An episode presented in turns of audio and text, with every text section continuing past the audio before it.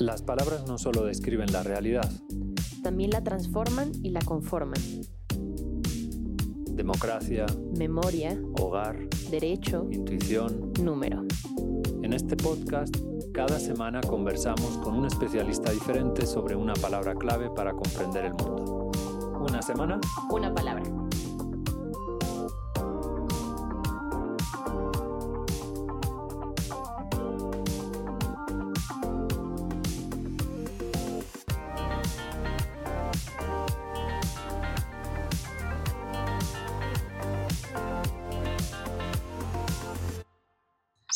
Epopeya más antigua de la humanidad conservada, Gilgamesh soñó que estaba de pie bajo el manto de estrellas y le caía un dardo enorme que no se podía extraer. Después, una enorme hacha se incrustaba en el centro de la ciudad. Su madre interpretó el sueño Llegará un hombre más fuerte que tú. Luego será tu amigo. y así fue y llegó Enkidu. Un cuento hitita narra que, cuando el cazador Kesi llegó a una gran puerta custodiada por arpías y un dragón, no pudo abrirla y se quedó dormido. Cuando despertó, una enorme luz se acercó a él y le dijo, Soy la puerta del ocaso y detrás de mí está el reino de los muertos. La Biblia cuenta que Jacob soñó con una escalera por la que subían y bajaban los ángeles de la tierra al cielo. Han pasado 20 años y por fin Ulises llega a casa, narra la Odisea. Ulises llega de incógnito y si alguien lo reconoce, es hombre muerto. Penélope, su mujer, ciega de pena, no lo reconoce. No sabe que Ulises es Ulises y le llama extranjero. Y le cuenta un sueño. Un águila mata a mis ocas. Lloro por ellas. Pero el águila, con voz humana, me dice que no llore, y me interpreta el sueño dentro del sueño. El águila es tu esposo, dice el águila. Las ocas tus pretendientes, dice el águila. El forastero alaba la claridad del sueño. La interpretación es verdadera. No puede ser de otra forma. Tu esposo, le dice con el corazón en un puño, se ha comunicado contigo y ha de llegar para matar a esos pretendientes. Todos conocemos la historia. Se muerde los labios para no decirle, ya ha llegado, ya he llegado. Y Penélope, todavía sin ver a quien ve, responde. Forastero, hay sueños inescrutables y de lenguaje obscuro, y no se cumple todo lo que anuncian a los hombres. Hay dos puertas para los leves sueños, una construida de cuerno y otra de marfil. Los que vienen por el bruñido marfil nos engañan, trayéndonos palabras sin efecto, y los que salen por el plumientado cuerno anuncian al mortal lo que ve, cosas que realmente han de verificarse. Noche tras noche, luna tras luna, año tras año, sueño tras sueño, soñamos. A veces nos acordamos de lo soñado y entonces nos preguntamos cuál es su secreto mensaje. Hay sueños que parecen forjados con las obras de lo vivido durante el día. Otros, sin embargo, proceden de lugares insospechados, desconocidos. Como si no Calpurnia, la mujer de Julio César, pudo soñar cómo iba a morir su esposo antes de que esto sucediera? Quizás por ello los antiguos distinguían entre grandes y pequeños sueños. Joseph Addison decía que, en los sueños, nuestra alma es a la vez teatro, actores y espectadores. Borges apuntó que el sueño es el más antiguo género literario y el más complejo. ¿Qué significa soñar? ¿Cuántas clases de sueño hay? ¿Es la vida sueño? ¿Por qué tenemos pesadillas? ¿Existen los sueños proféticos? ¿Para qué sirve soñar? Para tratar de responder a estas y otras preguntas, hoy nos acompaña Gabriel Astey. Gabriel Asteywood es doctor en teoría literaria por la Universidad Autónoma Metropolitana y profesor de tiempo completo en el Departamento Académico de Lenguas del ITAM. Su trabajo de investigación se enfoca en las relaciones entre retórica, teoría literaria y discurso filosófico en el contexto del pensamiento hispánico del siglo XX. Es autor de diversos escritos, entre los cuales destacamos dos: Figuras de la vida anímica, El corazón según María Zambrano, y Nacer desde el sueño, Fenomenología del onirismo en el pensamiento de María Zambrano. Querido Gabriel, muchas gracias por estar aquí con nosotros, por aceptar la invitación. Gracias a ustedes por invitarme. ¿Qué tal? Muy bien. Eh, y añado a esta introducción que hacía Marina que además de ser nuestro amigo, eh, Gabriel es un gran lector, entre los que yo conozco seguramente eh, uno de los más, más destacados. No voy a confesar lo que me confesaste, el número de, libros que lees al año, pero bueno, les doy una pista. Eh, más de 100 y menos de 150, por decir algo. ¿sí? bueno, pues con, ese, con esa pulimentada presentación, te preguntamos, ¿qué nos dices tú, qué nos dicen los libros sobre lo que es soñar? ¿En qué consiste soñar? Bueno, depende del enfoque de los libros que te expliquen qué es soñar. Encontrarás diferentes teorías, diferentes perspectivas sobre los sueños. Creo que esa pregunta también tiene sentido si la ligamos con otra que mencionaste, cuántas clases de sueño hay e inclusive para qué sirve soñar. A ser un pegote terrible. Por el punto de vista biológico, soñar es una actividad espontánea, circadiana, regular, vital, que forma parte de nuestro metabolismo, que forma parte de nuestra salud, que está en nuestros genes y que tiene distintas funciones que ayudan a mantenernos bien como seres vivos soñar sirve para mantenernos bien. Soñar sirve para mantenernos bien, en más de un sentido. Nos presentaba tus libros y uno de ellos es este, Nacer desde el sueño, muy bello su título, y en él habla sobre una filósofa española exiliada que se llama María Zambrano. Eh, ¿Nos puedes platicar brevemente para que no la conozca quién fue y eh, por qué el sueño tiene una importancia capital en su obra? Sí, intentaré hacer eso. María, junto con Simone Weil, la filósofa francesa, con Edith Stein, con Hannah Arendt, las dos alemanas, es una de las grandes filósofas del siglo XX, una de las más importantes filósofas del siglo XX. María fue muy longeva, María vivió de 1904 a 1991, representa incluso cronológicamente el siglo XX, y fue una mujer extremadamente curiosa desde el punto de vista intelectual, que no solamente se formó en filosofía con José Ortega y Gasset, con Javier Zubiri, sino que defendió en su pensamiento y en su muy abundante obra la tesis, por decirlo así, de ser una mujer mediterránea universal. María es andaluza. Me encanta, me escribo eso. Pero es andaluza en más de un sentido. Es andaluza en geografía y en historia, y eso quiere decir entonces que es fenicia, que es egipcia, que es griega, que es romana, que es musulmana, que es cristiana y que es española. Y todas estas capas culturales concurren en su obra podríamos decir que los intereses temáticos de María Zambrano en su pensamiento son tres o cuatro. La filosofía de la religión, específicamente las religiones paganas del Mediterráneo antiguo, pero también la teología católica, la teología musulmana, la mística de cualquier latitud de este planeta, todo eso digamos que forma un primer paquete temático, ¿no? Su interés por la religiosidad humana.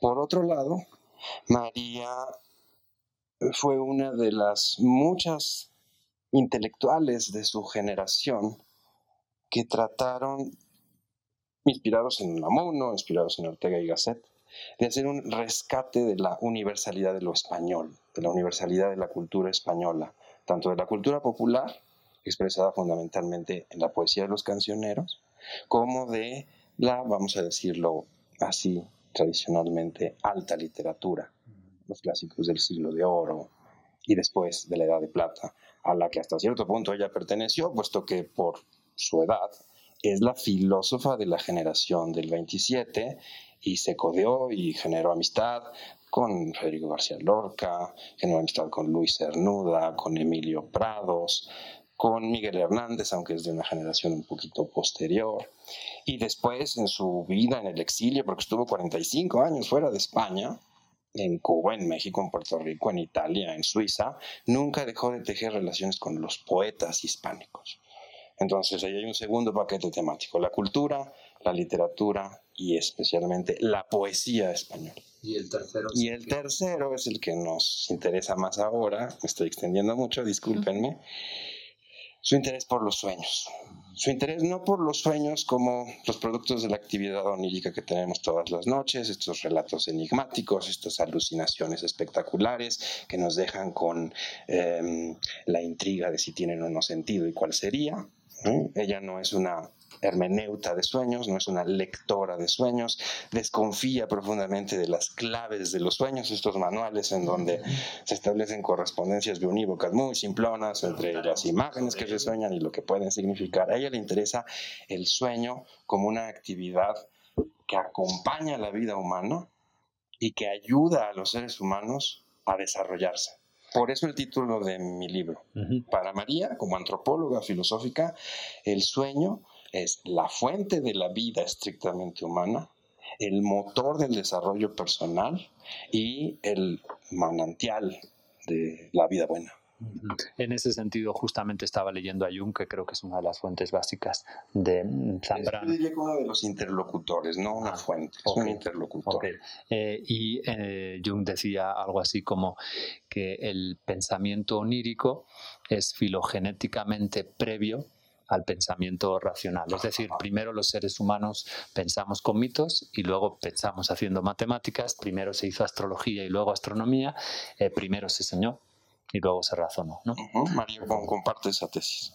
Eh, María también, eh, y tú lo explicas muy bien en, tus diversos textos, relaciona esta tríada de dormir, soñar y estar en vela con tres tipos de formas de vivir el tiempo.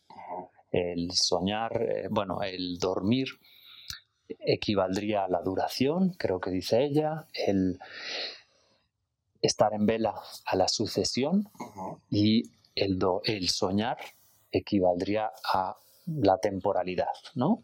La atemporalidad. sí, exacto. Eh, ¿Nos puedes explicar un poco más esta estructura?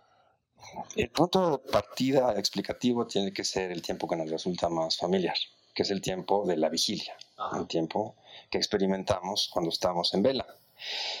Este tiempo sucesivo de la vigilia, tal como lo piensa María, coincide, filosóficamente hablando, con lo que poco tiempo antes que ella había expuesto Edmund Husserl, el padre de la fenomenología, ese sí que es una fuente de Zambrano. Y esta temporalidad sucesiva también concuerda hasta cierto punto con la idea del tiempo de Manuel Kant.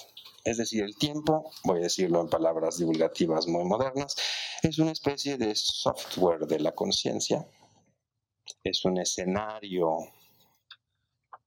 cuatridimensional que podríamos concebir con la forma de un túnel unidireccional. La pregunta es, ¿y entonces qué es el hardware? esa pregunta permíteme posponerla. ¿sí? El hardware, bueno, en última instancia sería el cerebro. Este software lineal, en donde lo que ocurre en nuestra vida despierta va compareciendo sucesivamente en momentos presentes o momentos ahora, ¿sí? Es el tiempo que se deja cronometrar, es el tiempo que se deja organizar de manera lógica, es el tiempo que podemos planificar en el calendario, es el tiempo estándar y ordinario en el que todos socialmente funcionamos. Sabemos, sin embargo, que desde un punto de vista íntimo, la experiencia de ese tiempo lineal no es homogénea la densidad de la experiencia del tiempo, a veces muy lento, a veces nos parece más veloz, a veces nos parece más espeso, a veces nos parece más ligero, a veces nos parece asfixiante, a veces nos parece de hecho, Sobre eso creo que no nos va a dar tiempo de platicar. Ese tiempo, ese tiempo que se experimenta como cualidad psíquica, es lo que ella llama duración. Es el tiempo que se experimenta al dormir sin soñar.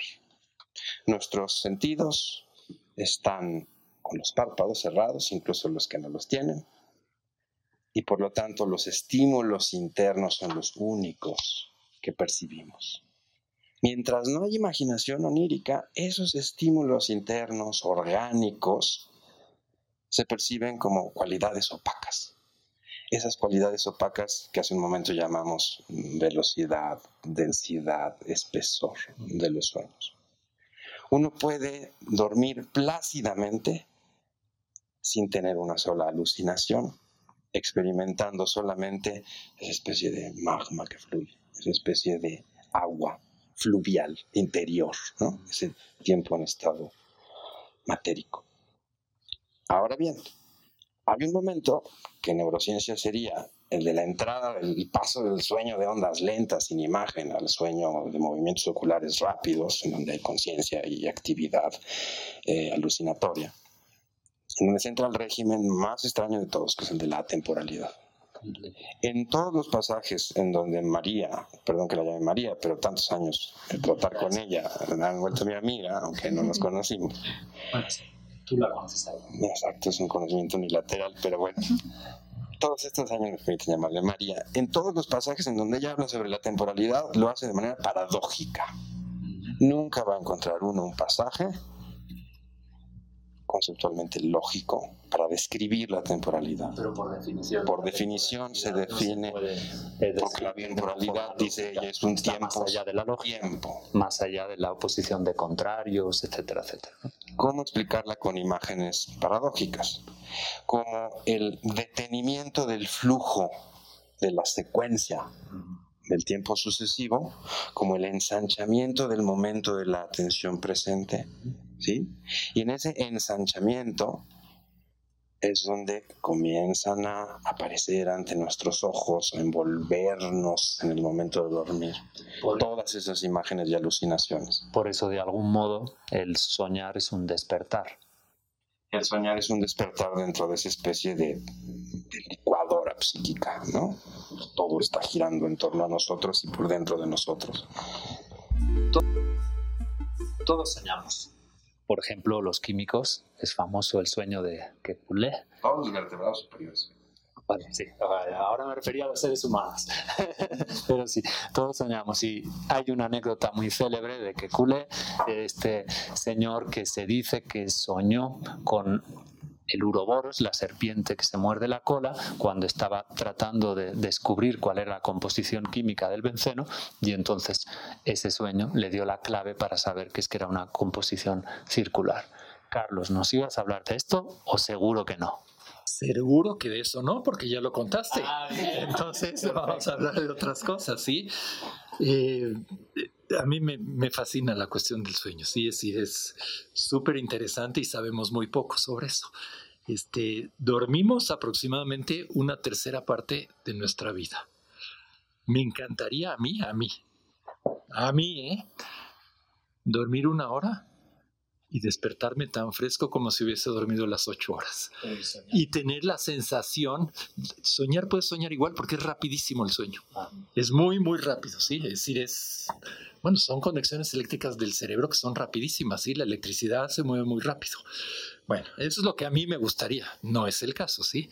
Este, en particular, cuando más trabaja el cerebro es precisamente con el movimiento ocular, cuando está uno en la fase del movimiento ocular rápido, ¿verdad? Y hay un eh, autor que se llama Matthew Walker, que escribió un libro que se llama ¿Por qué dormimos? Y recuerda ahí un caso muy similar a lo que acabas de contar. Es el caso de Dmitry Mendeleev, quien después de pasar tres días pensando día y noche sin dormir, pensando cómo iba a acomodar todos los elementos, cayó rendido y se durmió. Sí, porque dormir tenemos que dormir. Si no dormimos, no nada más vamos a enloquecer, sino que podemos llegar a la muerte. Entonces tenemos que dormir. El sueño lo venció después de tres días sin dormir y se levantó y en sus palabras dijo, vi en un sueño una tabla en la que todos los elementos se encajaban como era debido. Al despertar lo anoté inmediatamente en un papel y solo en un lugar o dos me pareció necesaria una corrección posterior. No sé si ustedes conocen la tabla periódica, no es trivial, ¿sí? Bueno, ok, Pero regresando a las matemáticas, que es lo que más eh, sé y conozco, hay uno de los matemáticos más famosos y conocidos que ya hemos hablado aquí de él, que es el eh, indio Srinivasa Ramanujan, un genio autodidacta, ya lo hemos dicho aquí, y él atribuía todos sus resultados a la inspiración divina y a los sueños, evidentemente, ¿sí? Entonces... ¿De qué época es él más o menos? De principios de este siglo. Eh, no, perdón, del siglo pasado. ok, del siglo bueno, ya, ya, soy viejo yo, entonces, del siglo pasado, ¿sí? Y, es verdad que cuando uno está trabajando en un resultado o que está buscando un resultado matemático complejo, lo lleva uno todo el tiempo. No está uno todo el tiempo pensando, pero por ejemplo sale uno a caminar y empieza a pensar en eso. Regresa uno, se pone a escribir y empieza a pensar en eso. Se duerme y piensa uno en eso, ¿sí? Y el mismo escritor Matthew Walker explica en su libro que este, más que simplemente fusionar información de forma creativa en la fase del movimiento ocular rápido, ¿sí? Que es la que, la que está más, creo que es la más estudiada, ¿sí? Este, entonces vuelvo a repetir, ¿sí? Más que simplemente fusionar información de forma creativa, los sueños de la fase del movimiento ocular rápido pueden llevar las cosas a un paso más allá. Fíjense lo que dices, no nada más creativo, sino que algo más allá de una, de una fase creativa, ¿sí? El sueño de este tipo es capaz de crear conocimiento abstracto general y conceptos de orden superior a partir de conjuntos de información. Y yo ahí los voy a dejar con una pregunta, digo que va un poquito al revés de lo que dice María Zambrano, que primero viene el sueño y luego el razonamiento. A mí me importa el razonamiento y ahora quiero que el sueño me ayude en ese razonamiento, ¿sí? Y mi pregunta sería la siguiente, ¿seremos capaces de usar el sueño de manera a aprovecharlo para que nos demuestre nuestros teoremas? Ahí se las dejo. Muchísimas gracias, Carlos creo que podemos leer un pasaje que nos puede servir para sumarle unas poquitas palabras a tu pregunta y a ver qué nos dice Gabriel al respecto. Eh, uno de los primeros poetas cuyo nombre conocemos del ámbito anglosajón es Catmon y aquí en esta antología de Borges sobre los sueños aparece un pasaje de Veda al Venerable en donde nos relata la historia de este, de este gran poeta, primer poeta anglosajón. Y lo que le sucedía es que a este personaje el canto no, no, no se le daba, no se le daba hasta determinado momento. ¿Qué sucedió de repente? Bueno, una de esas veces dejó la casa del festín en el que estaba y fue a los establos, porque le habían encomendado esa noche el cuidado de los caballos. Durmió y en el sueño vio un hombre que le ordenó, Catmon, cántame alguna cosa. Cadmon contestó y dijo, No sé cantar, y por eso he dejado el festín y he venido a acostarme. El que le habló le dijo, Cantarás. Entonces dijo Cadmon, ¿Qué puedo yo cantar? La respuesta fue, Cántame el origen de todas las cosas. Y Cadmon cantó versos y palabras que no, habido, que no había oído nunca en este orden. Alabemos ahora al guardián del reino celestial, el poder del Creador y el consejo de su mente, las obras del glorioso Padre, como Él, Dios eterno, originó cada maravilla. Hizo primero el cielo como techo para los hijos de la tierra, luego hizo, Todopoderoso, la tierra para dar un suelo a los hombres. Al despertar guardaban la memoria todo lo cantado en el sueño. A estas palabras agregó muchas otras, en el mismo estilo, dignas de Dios. Justo lo que nos estaba diciendo Carlos, que aparece en las matemáticas, también aparece en la poesía. Y este otro librito de Gastón Bachelard, librito, bueno, librote, La poética de la ensoñación, justamente va encaminado a alabar cómo los sueños nos ayudan en nuestra labor creativa, entendiendo que las matemáticas también son creativas. ¿En qué sentido los sueños nos pueden ayudar? ¿Cómo aprovecharnos de los sueños que nos decía Carlos para eh, cantar, escribir poesía, hacer matemáticas? Bueno, los sueños tienen sus propios mecanismos combinatorios. En el tejido de uno de esos episodios alucinatorios que llamamos sueño, aunque aparentemente todo sea caótico y azaroso, en realidad lo que ocurre, según dicen distintos autores de distintas perspectivas teóricas, es que están en operación reglas combinatorias que tienen un grado de libertad mayor que aquellas con las cuales hacemos la lectura estándar de la vida cotidiana. Nos podría parecer, somos más libres desde el punto de vista de la vigilia, que romper con el principio de causalidad empalmado a la secuencia cronológica de los hechos, es un generador de caos. Pero si lo vemos desde la perspectiva de la creatividad, es un generador de posibilidades Se me de está conexión entre ocurriendo contenidos. una metáfora. Es como si nos metieran en una de estas cámaras en donde no hay gravedad, ¿no? Y entonces pudiéramos experimentar cuestiones que, que, en otro, que, que de otra forma no podríamos. Es, es una, es una buena metáfora, en la medida en que esa cámara eh, físicamente evoca lo que ocurre en nuestra mente. ¿No es cierto? Freud decía, por ejemplo, que los mecanismos de construcción del sueño y de la poesía eran análogos. Ajá. Las condensaciones equivalen a las metáforas, en donde dos realidades se fusionan. Y los desplazamientos corresponden a las metonimias, en donde el significado de un término, de una escena, de una cosa, se desplaza a otra que está contigua. Cuando, por ejemplo, en un sueño tenemos la impresión de que mm, una persona es al mismo tiempo otra, o que un escenario es simultáneamente otro, como a mí que me suele suceder que compagino la escuela donde estudié la primaria con el ITAM. No me pregunten por qué.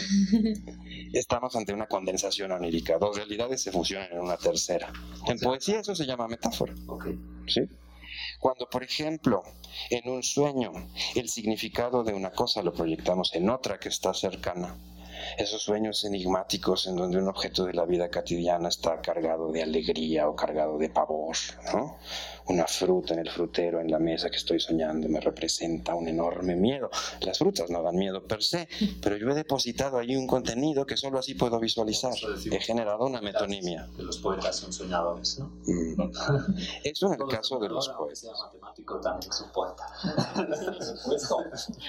Pero para no quedarme en el paradigma de la literatura y tratar de responder a tu pregunta, creo que en este libro del escritor mexicano Hugo Iriart hay elementos que se titula sobre la naturaleza de los sueños. Hay elementos para decir que sí, que en sueños podemos, quizá, demostrar teoremas, que al menos podemos hacer conjeturas muy complejas, porque para este autor, a diferencia de otros, en un sueño no construimos historias, sino que poco a poco y por agregación de contenidos generamos una idea compleja. En mi caso, desde luego, si alguna vez demuestro un teorema, serán sueños.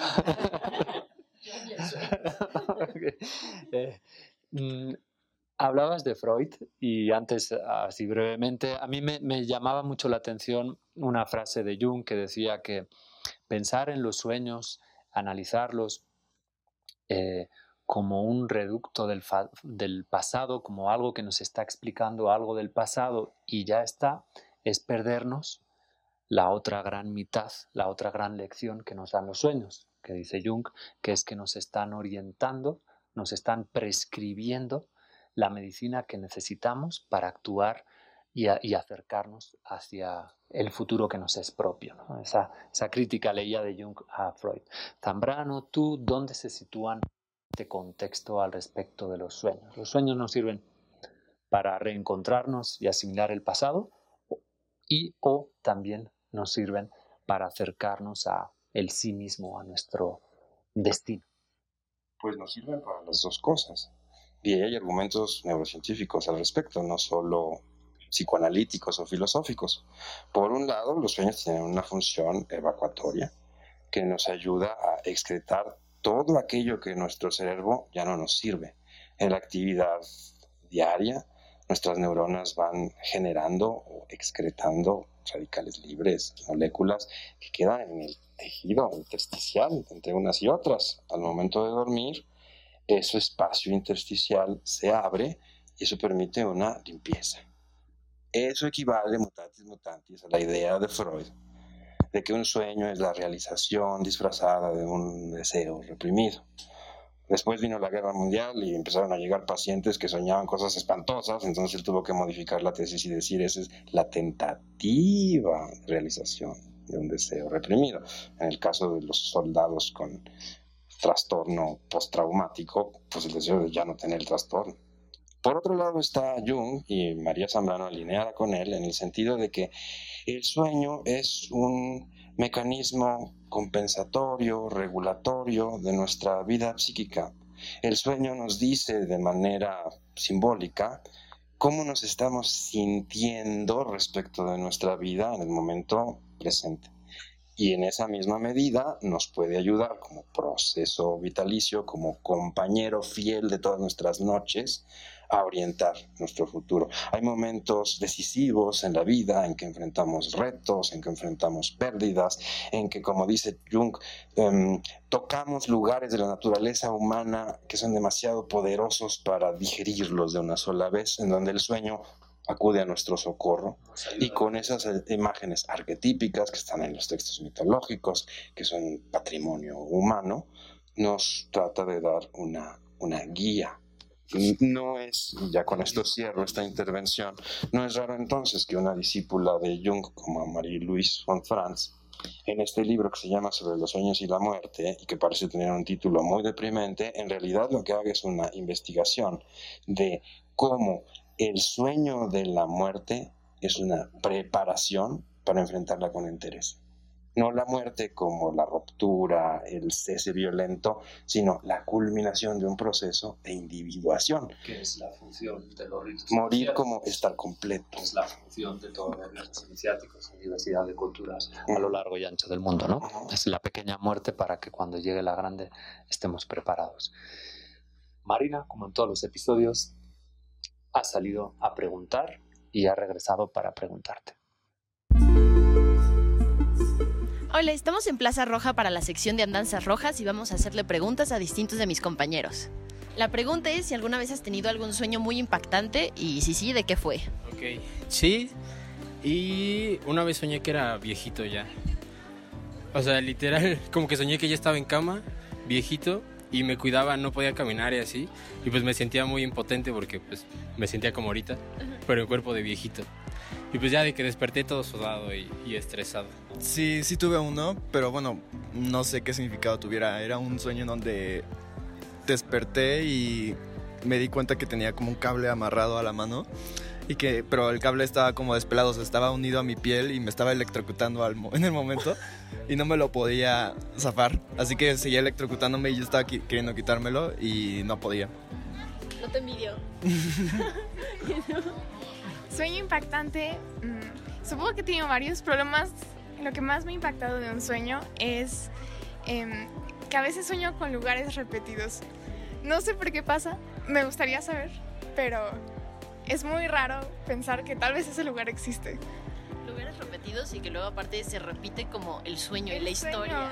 Exactamente. O a veces cambian cosas, pero es el mismo lugar, podría jurar. Estaba en mi cuarto y en la esquina había una sombra que me estaba viendo fijamente a los ojos. horrible, estuvo horrible. Y también me acuerdo que no me podía mover y empecé a sudar demasiado y como a desesperarme de que no me podía mover y aparte volvía como a cerrar los ojos y los volví a abrir y había una cara enfrente de mí y me desperté. La primera vez que tuve un sueño que me impactó fue un sueño yo muy de chico, yo tenía como unos 10 años, 12 años, y fue que yo tuve una vida completa con una persona. Literalmente fue como mi primer amor, pero fue en un sueño. Y me acuerdo de que, pues, ajá, de que yo estaba bien chavito y pues fui creciendo y justamente tuve una vida, me acuerdo que tenía una casa en un rancho en Estados Unidos, de que me acuerdo hasta de que había como un clima medio templado, o sea, como que me acuerdo de eso y de la nada desperté y me dio hasta un poco como de depresión de darme cuenta que esa persona no existía y que tenía, o sea, no, tenía más de 10 años definitivamente, tenía como unos 12 a 14 años.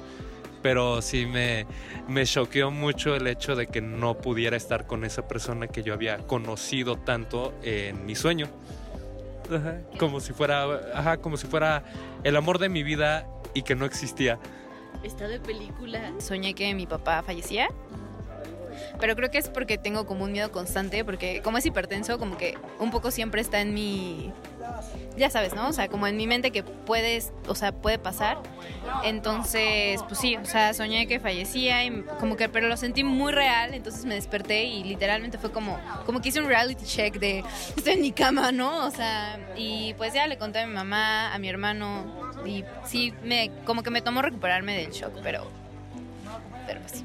Una vez soñé que no asesinaba a alguien, pero como, como que tenías el corazón abierto y entonces tenía que poner mis pulgares como en sus arterias del corazón así para que no saliera la sangre. Y pero se desangraba y entonces yo decía, no, yo maté a esta persona. Y luego como que caminaba por un pasillo con mis dos mejores amigos, casualmente. Está loco Y ya. Y desperté como muy apanicada y como llorando porque yo pensé que había asesinado a alguien. ¿Recuerdas algún sueño que hayas tenido que haya sido muy impactante?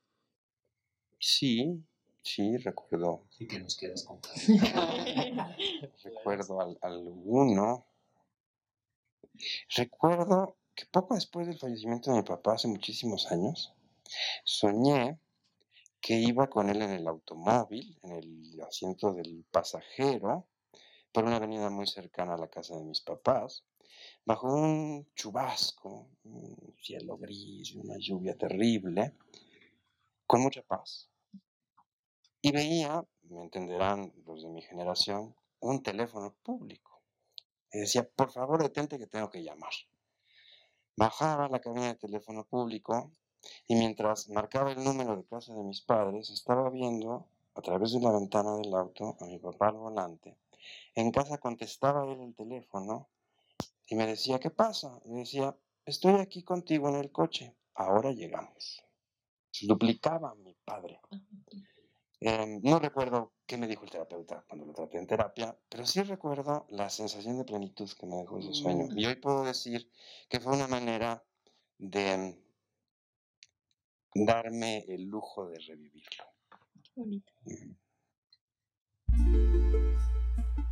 Margarita, ya que hemos hablado de terapias y de sueños, quizás nos quieres compartir algún sueño tuyo o más bien quieres platicarnos de cómo ves el asunto de los sueños desde la psicología. Bueno, curiosamente los sueños que me vinieron a la mente también tenían que ver con seres queridos que habían muerto y que veía en situaciones muy buenas. En uno, por ejemplo, era un amigo muy querido que murió muy joven, a los 30 años, y estaba como en un columpio, como en un cuadro de Fragonard, así con un cielo azul, azul, lleno de nubes, y me decía, no te preocupes, estoy muy bien, ¿no? Y cuando murió mi abuelo también fue algo parecido, que me decía, no se preocupen, estoy bien. Algunos lo interpretarían como algo paranormal, ¿no? no sé. Pero bueno, brevemente les cuento algo de la psicología. Yo pensé, eh, o pensaba que ¿Cómo usamos la palabra sueño en psicología?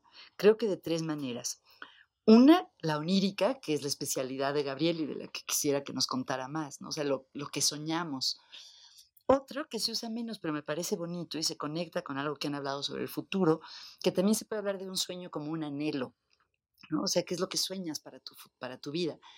Y hay investigaciones en las que se ha visto que cuando a las personas les pides que te digan una meta, eh, y las pones en una resonancia magnética, se activan ciertas zonas del cerebro. En cambio, si les preguntas sobre su sueño para el futuro, se activan otras que tienen más que ver con la creatividad. Entonces, algunos proponen que antes de ponernos a trabajar con las metas, que son importantes, vale la pena indagar sobre los sueños que esa persona tiene, sus anhelos. Em, y el otro sentido es uno al que ha hablado también Gabriel, que es el sueño, el sueño como estado, ¿no? el que va de la mano o se contrapone a la vigilia. El dormir, exactamente. Y la importancia del dormir ya la han mencionado y que efectivamente la mayoría de los neurocientíficos ven este como es un proceso de poda y limpieza de los aprendizajes del día en el que se fijan los aprendizajes y los recuerdos, pero eso es muy importante para los estudiantes que no se pasen toda la noche estudiando, como, como decía Marina hoy antes de empezar, más vale estudiar un poco menos y dormir un poco más. Y bueno, brevemente nada más mencionar que el dormir es fundamental para el bienestar físico y emocional. El, dormir tiene que ver con el sistema inmune, se puede debilitar el sistema inmune si no dormimos bien, con los procesos inflamatorios, con el bienestar del corazón. Eh, eh, el no dormir hace que subamos de peso. Y en cuanto a lo emocional, el no dormir puede ser una causa y un síntoma de la depresión y de la ansiedad. Y el dormir bien nos hace estar de mejor humor, como muchos sabemos. Realmente eh, no hay mucha variación en el número de horas que necesitamos. Hay gente que dice, no, yo con cuatro horas estoy perfecto, y puede ser. Y hay gente que necesita 12 horas y también puede ser, pero estadísticamente la mayor parte de los adultos necesitamos entre 7 y 9 horas de, sueño. Y en una encuesta que hago con mis alumnos del ITAM, que no sé si sea representativa de los alumnos del ITAM en general, consistentemente duermen 6 horas o menos, lo cual es preocupante, ¿no? En fin, me encantaría seguir oyendo a Gabriel. ¿Puedo meter una pregunta que encaja tanto con Gabriel y con Margarita? ¿Hay, hay alguna similitud entre los, los sueños y algunos eh, efectos de los psicotrópicos? Como estas dos realidades que están ahí metidas. Pues qué interesante. No, no sé mucho de psicotrópicos, pero claramente así en, eh, de la manera más amplia podríamos pensar que son estados alterados de conciencia, ¿no? El sueño pues no tan alterado porque es un estado en el que estamos muy buena parte del tiempo, pero en el sentido que estamos perdemos el contacto con los estímulos del medio ambiente y estamos en contacto con nuestros propios estímulos internos. Entonces, creo, en ese sentido creo que sí, pero es lo único que sé. ¿Tú qué opinas, Gabriel? Pues lo poco que sé me lleva a decirte que sí, que sí hay afinidades o analogías. No las puedo describir en términos neuroquímicos, pero sí en términos estéticos. Es decir, la forma de la percepción en el sueño tiene ciertas características ilógicas absurdas aparentemente, muy similares a las de experiencias inducidas por, por ejemplo, el ácido lisérgico, el LSD. Experiencias que tienen que ver con la forma del espacio de la percepción, la paradoja de que adentro es afuera y afuera es adentro. Eh, otras formas, Husserl diría, heteroestéticas de vivir las cosas, ¿no? La cronodislexia, que el tiempo se vuelve un chicle maleable, que el antes no antecede al después, o bien que mm, las propiedades sensoriales de las cosas que uno percibe están trastornadas. Las dimensiones de los objetos, los colores, los sonidos, la fusión de datos sensoriales como en la sinestesia, ¿sí? E inclusive, ya con esto cierro el comentario, la enorme carga emocional depositada en lo que se está percibiendo, aunque sea una alucinación incomprensible. Yo añadiría un par de cuestiones, por ejemplo, que la palabra psicodelia o, psiquedelia eh, tiene que ver con psique, es decir, alma en griego, y los sueños eh, nos hacen viajar a través, hacia las profundidades de nuestra alma, que creo que es el objetivo. Oye, psique y lo de delia, ¿de dónde viene? De borrar. Ah, la que te borra. Un reset, ¿no? pues hay algo de cierto, lo que, lo que ven los científicos, que te borra lo innecesario, ¿no? Qué loco. Y de hecho, por ejemplo, Jung, uno de los protagonistas de la charla de hoy, dice que soñando nos podemos acercar al sí mismo, que mm. para él a veces podríamos entender como un sinónimo de Dios. Y por ejemplo, entre, en, en Mesoamérica, a, algunos psicodélicos, como los niños santos, que se les llama en Oaxaca, se les llama Teonanácatl. Y Teonanácatl literalmente significa carne de Dios. Ah. Entonces eso es curioso. Entonces creo que tu respuesta, tu pregunta tiene mucho jugo. Regresando al asunto, pues ya que abrimos estos temas más misteriosos, ¿no? si uno se pone a leer literatura, eh, mitología, la importancia de los sueños es fascinante, ¿no? Ya lo hemos mencionado al inicio, pero, pero hay otras historias que podríamos rescatar. Eh, eh, Salmoxis es un personaje que en la antigua Tracia se adentra en una cueva y duerme durante 50 años. Hay un autor que a mí me gusta mucho, que se llama Peter Kingsley, que dice que en la antigüedad, en griega, un modo de curarse de la enfermedad era yendo a dormir a, el templo, a uno de los templos que había de Apolo en, en el Asia Menor, en la Grecia que actualmente está en Turquía. Eh, se dice que los antiguos médicos egipcios utilizaban los sueños o tenían en cuenta los sueños para curar, y pensemos en la Biblia y, la importancia de, los que saben interpretar sueños. ¿Qué nos dirías, Gabriel, sobre eh, la oniromancia o sobre, eh, que traducida a, nuestra, a, nuestro castellano, sería sobre el arte de adivinar el futuro a través de los sueños? Porque ustedes han mencionado algunos, pero preparando el programa me he dado la libertad de preguntar a amigos y algunos me han contado pues que han tenido sueños telepáticos, ¿no? que les soñaban algo que les sucedía a otra persona o han soñado algo y luego les ha sucedido. O sea, no, es algo que solo está en la literatura, sino que están en la realidad, al menos de algunos. ¿no? ¿Qué nos dirías de todo eso? Sobre la oniromancia como tal, creo que no puedo decirte nada. Mm. Pero en tu planteamiento de la pregunta dijiste cosas que me parecen muy interesantes, específicamente a propósito de el acto de soñar, el recinto idóneo para dormir y soñar, esos templos, esos hipogeos, esos espacios tónicos o subterráneos en donde soñadores míticos se recluyen para tener estas experiencias. Biménides también. Son, en todos los casos, uterinos. ¿sí? y eso concuerda con lo que dice Freud por una parte y por otra, en el sentido de que soñar es una actividad regresiva. Es decir, para poder soñar hay que dormir y al dormir hay que retraerse del mundo exterior, hay que encapsularse, hay que descargar los órganos sensoriales de nuestra atención constante y en esta especie de viaje al interior nos infantilizamos en el mejor sentido de la palabra, es decir, vamos regresando a estadios menos actuales pero más potenciales de nosotros mismos. Y por lo tanto, en la cámara del sueño hay una efervescencia creativa.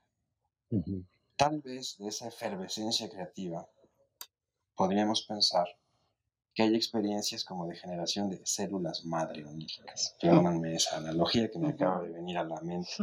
esas células madre oníricas, en la medida en que nos ayudan a resolver problemas más allá de nuestra voluntad, despiertan formas paralelas de ser creativos, nos ayudan a resolver problemas intelectuales, nos ponen enfrente de manera simbólica el camino de nuestra propia vida. Eso es lo que alimenta la niromancia, eso es lo que le da sentido a la creencia en que los sueños tienen un sentido jeroglífico por disipar. Ahora, de ahí a darle crédito. Sueñas que se te caen los dientes, tal y cual. eso es otra cosa, ¿no? Hay un paso Hay un paso que atraviesa la charlatanería. Sí. ¿Cómo entonces prestarle atención a nuestros sueños? Y esta pregunta es abierta porque igual Margarita, Marina tienen alguna. Desde el punto de vista, digamos, artesanal, poético, cómo están hechos, creo que, una vez más, el libro de Hugo es muy útil porque a cada paso son 70 parágrafos, propone ejercicios. Mm. Ejercicios de lectura, de conjetura de sueños futuros, de entrenamiento para tratar de entender cómo es nuestro poeta interior personal al dormir. ¿Sí? Ahora, em, otro recurso que yo creo es el, personal, el más disfrutable, la frecuentación de la literatura o la frecuentación de las artes en general. Como guía, recomiendo del neurocientífico mexicano José Luis Díaz Gómez, este que se llama Registro de Sueños, en donde hay un capítulo con los rudimentos neurocientíficos, pero el resto es una exploración del el onirismo en la pintura, en la poesía, en el cine. Y en este sentido, pues las claves de los sueños que vamos construyéndonos conforme leemos libros, vemos películas, contemplamos y nos obsesionamos con cuadros, pues son idiosincrásicas, están hechas a nuestra propia medida. Ese columpio de Fragonard, sí, a mí también me gusta mucho ese cuadro, bueno, son varios, pero recuerdo ahora una muchacha muy feliz con un vestido colorido, ¿no? Columpiándose en un jardín, muy, muy feraz el jardín, ¿no? a ti debe decirte algo. No necesitas ponerlo en palabras claras, pero sabes por dentro, en ese contacto interior inexplicable de la víscera y la imagen, que es valioso para ti. Y cada quien tiene, creo, su em, constelación de símbolos. su tabla, su, su, clave onírica, em, que conserva un grado de equivocidad, afortunadamente, que no se deja convertir en, en concepto unívoco, ¿no? Porque sería un tedio. Decir, ah, hoy soñé eh, estas imágenes y significan forzosamente que tengo que pagar las cuentas. ya, ya, ya. hay una, una pregunta que debo hacer. ¿Es el sueño la mejor metáfora de la realidad? Y te hago esta pregunta para ir cerrando porque aparece pues, en Calderón, en Chuang-Tze, entre los gnósticos tan admirados por María, eh, en Platón. ¿Por qué este recurrir constante a entender que la realidad es un sueño del que en algún momento tendremos que despertar? Yo creo que es una ilusión que nos hacemos. Yo creo que si decimos que el sueño es la mejor metáfora de la realidad, estamos haciendo un esfuerzo por hacer menos hostil a la realidad como tal. Mm. En suma, te diría que el sueño es una pésima metáfora de la realidad. Pues si entendemos lo real como eso externo bruto que nos depreda.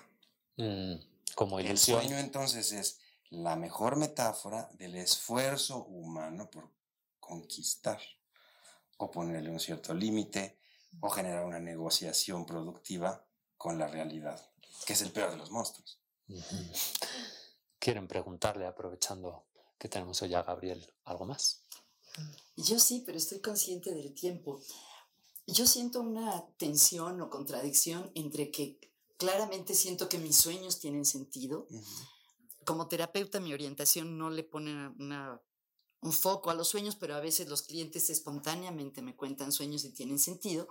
Pero lo que leo de neurociencias, y a lo mejor tú sabes más de eso que yo, Gabriel, no cree que los sueños tengan significado en sí mismos. Piensan que es como cuestiones aleatorias, como los, los restos del día, y que nosotros después decidimos darles un significado, pero que no hay como un proceso neuropsicológico que implique significado alguno o creación de significado. ¿Tú qué opinas de eso?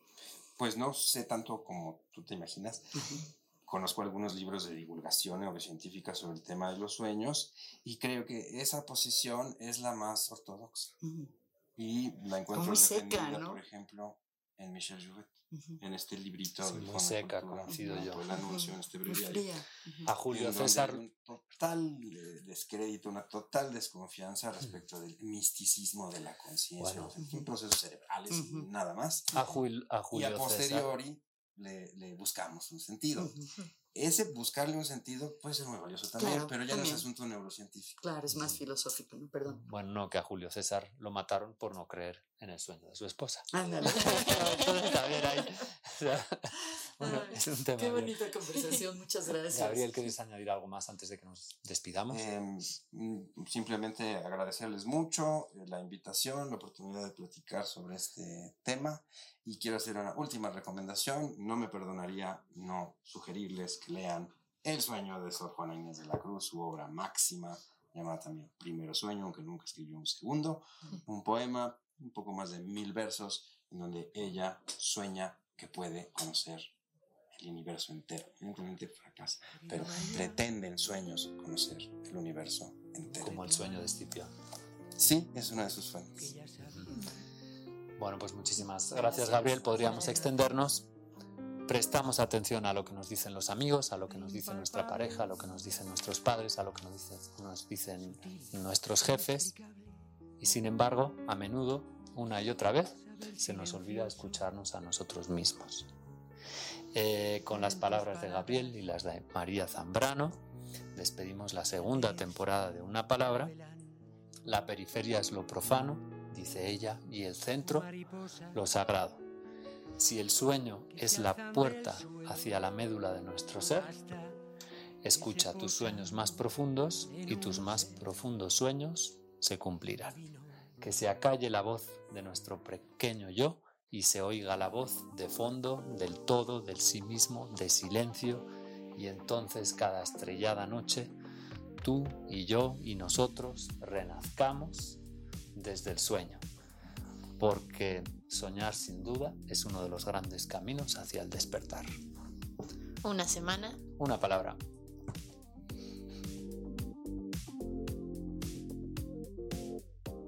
Este programa ha sido posible gracias a la colaboración del Departamento Académico de Lenguas y el CARLE, el Centro ITAN de Estudios del Bienestar, el Departamento de Matemáticas y la Dirección de Desarrollo y Comunicación Institucional. Y por supuesto también de nuestros amigos invisibles que ahí detrás, Emiliano y Jesús, nos apoyan todo el tiempo.